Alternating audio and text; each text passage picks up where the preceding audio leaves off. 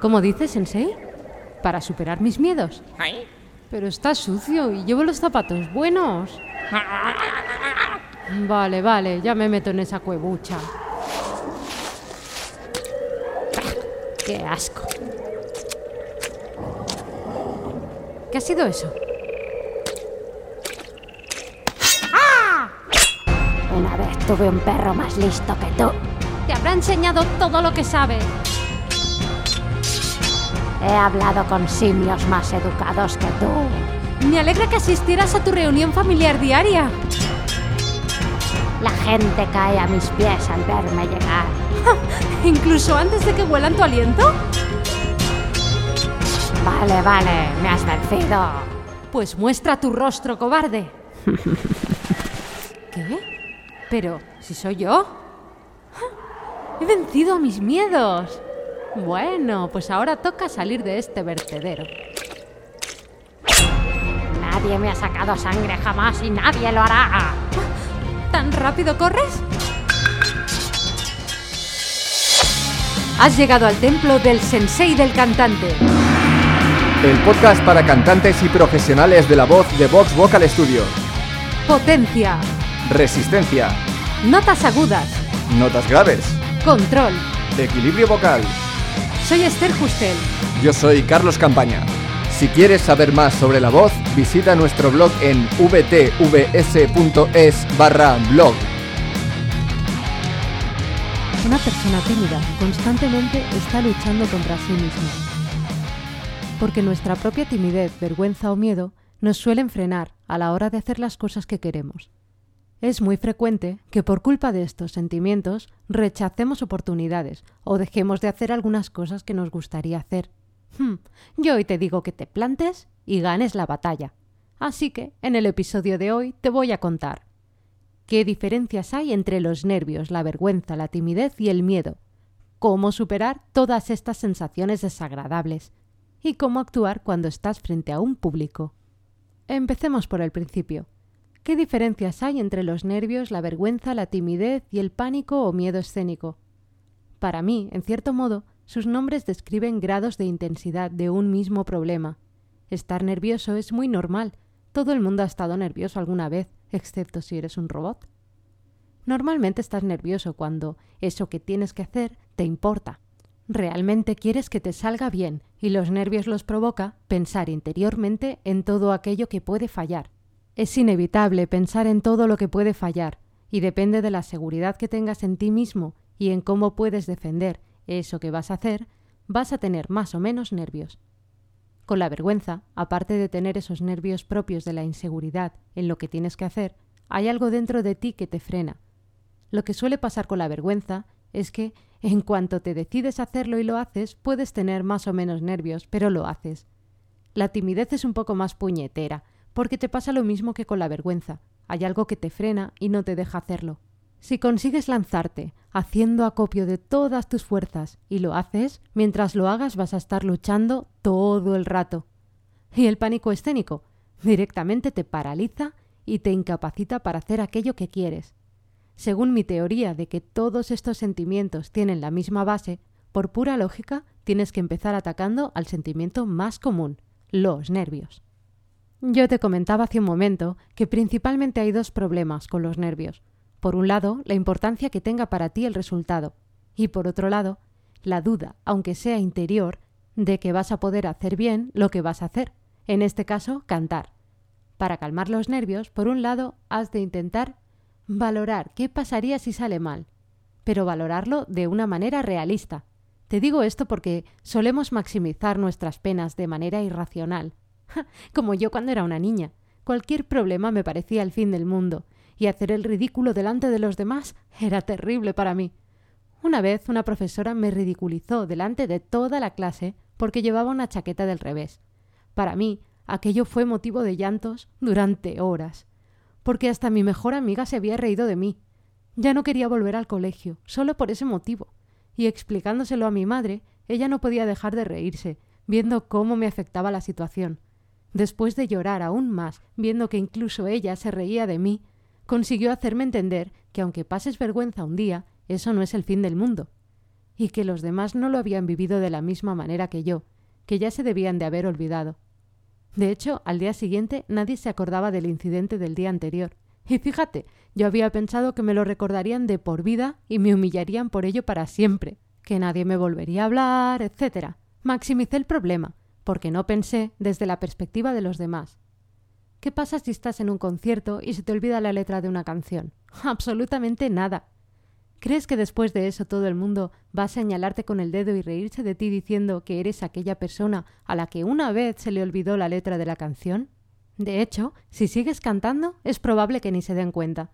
Y si se dan cuenta, es probable que para cuando termines de cantar la canción ya se les haya olvidado.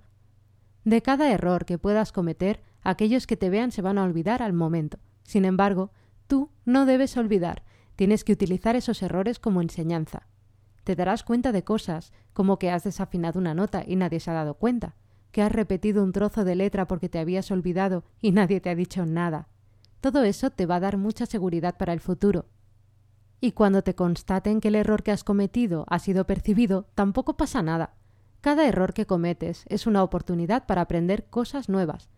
Recuerdo que a veces en los conciertos que hacía con mi banda, sobre todo al principio, decía cosas muy raras al público. todo por culpa de los nervios, claro. Y mis compañeros me decían después, pero niña, ¿cómo dices esto? Al principio pensaba, ¡ay, qué mal! La he liado bien. Ya no querrán volver a subir al escenario conmigo. Pero me dejaron volver a subir, y además un montón de veces, y con el tiempo empecé a reírme con ellos de esos momentos de mi pasado. Y cada vez que subía estaba practicando para este momento, poder hablarte como yo misma soy, sin nervios ni vergüenza. vale, estoy muy tranquila aquí sola, con mi micrófono y tal. Pero además tengo la seguridad de que sé de lo que estoy hablando. Lo que me lleva al otro problemilla que tienes que solucionar ganar seguridad en ti respecto a lo que vas a hacer, en este caso, cantar. Lo primero es confiar en tu voz, saber que puedes cantar esa canción en concreto y que un 100% de las veces que la cantas te sale bien. No escojas para cantar en público una canción que te salga bien solo el 50% de las veces. En segundo lugar, apréndete bien la letra, que el 100% de las veces que la cantes no tengas que consultarla. En tercer lugar, Prepara tu voz antes de una actuación. Cuando tienes una actuación y estás ni que sea un poco nervioso, tu voz se ve afectada. Las tensiones amenazan con atacar. Una de las más comunes es la subida de la laringe. Eso puede provocar que tu voz cambie, incluso de timbre, con lo que te va a despistar mucho y puede tambalear tu actuación. Si calientas la voz antes de cantar, estarás preparado para afrontar ese problema. También puedes probar a desahogarte correr, saltar. Además, debes cuidarte. Duerme bien, no te estreses, come cosas que no te sienten mal. Todo eso te va a ayudar a superar los nervios. Y luego tienes la vergüenza. La vergüenza hace que al pensar en subirte al escenario pienses no, no, no, no, no, no, no. Si consigues superar eso y te subes, al principio te va a costar, pero acabarás pasándolo bien y disfrutando. El problema viene porque en el momento de la verdad no te visualizas a ti mismo cantando para otros. Prueba a cerrar los ojos un momento y concéntrate en ti moviéndote con soltura por el escenario, con una sonrisa en la boca y disfrutando. Imagina también al público disfrutando al verte cantar. Y por último, oblígate. Puede que en los primeros momentos sientas vergüenza, pero poco a poco se te va a ir pasando. La timidez es un poco más seria. Te pasa como con la vergüenza, que no te visualizas subiendo, pero además de eso, durante todo el rato te agobia absolutamente todo. ¿Dónde mirar? dónde poner las manos, cómo poner los pies, cómo te miran. ¡Ay! Para superar la timidez tienes que solucionar todos esos puntos, además de los que ya hemos visto en los casos de los nervios y la vergüenza. Tienes que mirar algún sitio, aunque también puedes cerrar los ojos a ratos para superar el trauma. Las manos son complicadas, porque si no las tienes en cuenta, luego al verte en vídeos te descubres haciendo cosas raras con ellas. Una muy buena solución es aguantar el micro con una mano o con las dos en un momento de intensidad. Con la otra mano puedes hacer varias cosas. Aguantar el cable, meterla en el bolsillo, levantar el brazo en momentos de intensidad, o del todo o a media altura. Y ni que decir tiene que todos estos gestos son perfectamente combinables entre sí. Aunque al principio estén un poco estudiados, poco a poco irás relajándote y consiguiendo tener movimientos más naturales. Los pies también son un problema. No sabes si apoyarte sobre una pierna, sobre la otra, si estar con los dos pies juntos, separados, etc. Si te apoyas sobre una pierna o la otra, está bien. También puedes caminar un poco por el escenario, dejar los pies separados pero sin bloquear las rodillas. Lo que realmente importa es que se te vea relajado.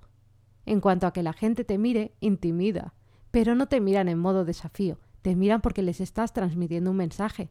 Si les miras como cuando hablas con alguien, vas a estar mucho más a gusto. En ese momento tu pensamiento tiene que ir al mensaje. Céntrate en la letra de la canción y en cómo les estás haciendo entenderla. Depende de lo que vaya la letra, igual te tienes que enfadar, tienes que estar triste, contento. Todo esto lo vimos en el episodio 35 de El sensei del cantante. Y llegamos al último punto, el pánico escénico. Es algo difícil porque las personas que lo padecen se quedan bloqueadas y no pueden ni subir a un escenario, o suben pero se quedan callados. Un nivel de intensidad así yo solo lo he sufrido una vez, hace mucho tiempo, cuando era una niña. Fue en un campamento de verano. Estaba con mis hermanas y muchos niños más, y los monitores nos dividieron en grupos para pasar unas pruebas. Se trataba de representar una actuación musical con tu grupo. Yo me lo estaba pasando muy bien y los chicos de mi grupo me dijeron que yo me pusiera de cantante por ser la única chica y la más pequeña del grupo. Estaba muy emocionada porque me gustaba mucho cantar y dije que sí sin pensarlo siquiera. Pero llegado el momento me quedé totalmente paralizada. Es como si hubiera visto peligrar mi vida. Para solucionar esto, cómo no, toca luchar. Tienes que enfrentarte a ello. Primero, acostúmbrate a escucharte en grabaciones. Tienes que aprender a aceptar y querer a tu voz. Si no lo haces tú primero, ¿cómo vas a llegar a pensar que a los demás les vaya a gustar tu voz? En segundo lugar, tienes que hacer un trabajo interior, visualizarte a ti mismo cantando delante de otras personas. Como dijo Einstein, si lo puedes imaginar, lo puedes lograr. El tercer paso es hacer otras cosas que también te cuestan, porque te hacen salir de tu zona segura, tu zona de confort. Puede ser algo tan tonto como apuntarte a clases de canto, o incluso darle conversación a un desconocido. Puedes empezar por alguien que se suba contigo en un ascensor o un dependiente de una tienda. Me da mucha vergüenza reconocerlo, pero a mí me daba miedo incluso algo tan absurdo como entrar en una tienda. Es como si pensara que me iban a secuestrar o algo. Una vez vas consiguiendo superar esos pequeños miedos, puedes ir pasando a cosas más difíciles, pero siempre poco a poco. Oblígate a cantar delante de los demás, primero delante de un amigo o familiar, o en una reunión de amigos o familia, en un karaoke, verás cómo poco a poco lo vas superando. Si ves que probando todas estas cosas no lo consigues, tienes dos opciones, o darte más tiempo y seguirlo intentando, o buscar ayuda directa de un profesional que te ayude a superar este pánico. Y hasta aquí el episodio de hoy. Gracias por escucharnos. Si te ha gustado y quieres más, hazte fan del sensei. Únete a nuestra comunidad de cantantes para aprenderlo todo sobre la voz Visita vtvs.es barra sensei-fan